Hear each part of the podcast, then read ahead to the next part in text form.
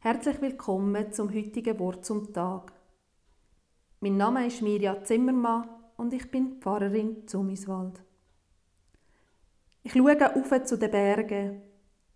Von wo kommt meine Hilfe? Meine Hilfe kommt von der Ewigen, wo Himmel und Erde gemacht hat. So heißt es im Psalm 121. Mit meinen Schülerinnen und Schülern diskutiere ich regelmäßig darüber, wer jetzt Gott ist. Ob er jetzt männlich oder sie jetzt weiblich oder ja, was eigentlich ist. Gott beschreiben, so merken wir dann oft, ist gar nicht so einfach.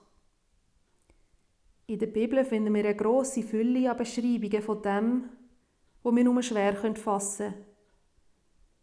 Da wird von Gott geredet als Hirt, als Beschützerin, als Arzt, als Weisheit. Der Psalm 121 ist ein Wallfahrtslied und ist gesungen worden von Menschen, die unterwegs auf Jerusalem sind. Weil der Weg nicht ganz ungefährlich war, haben sie das Lied gesungen, um sich gegenseitig und sich selber Mut zu machen.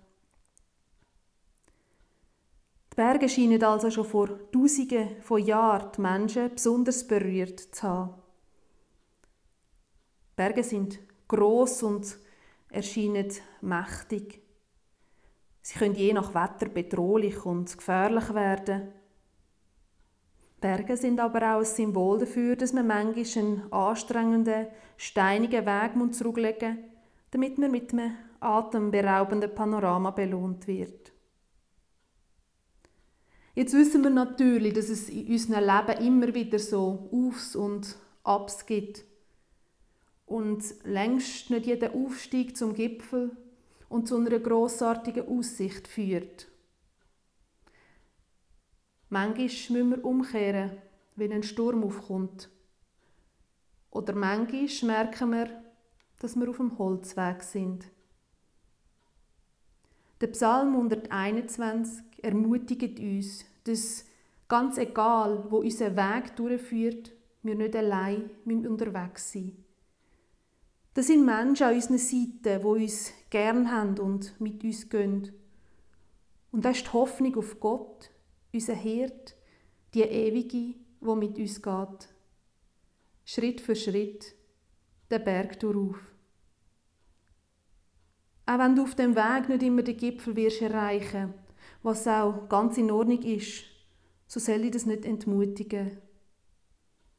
Weil manchmal da wirst du oben ankommen und dann wirst du Aussicht dürfen geniessen.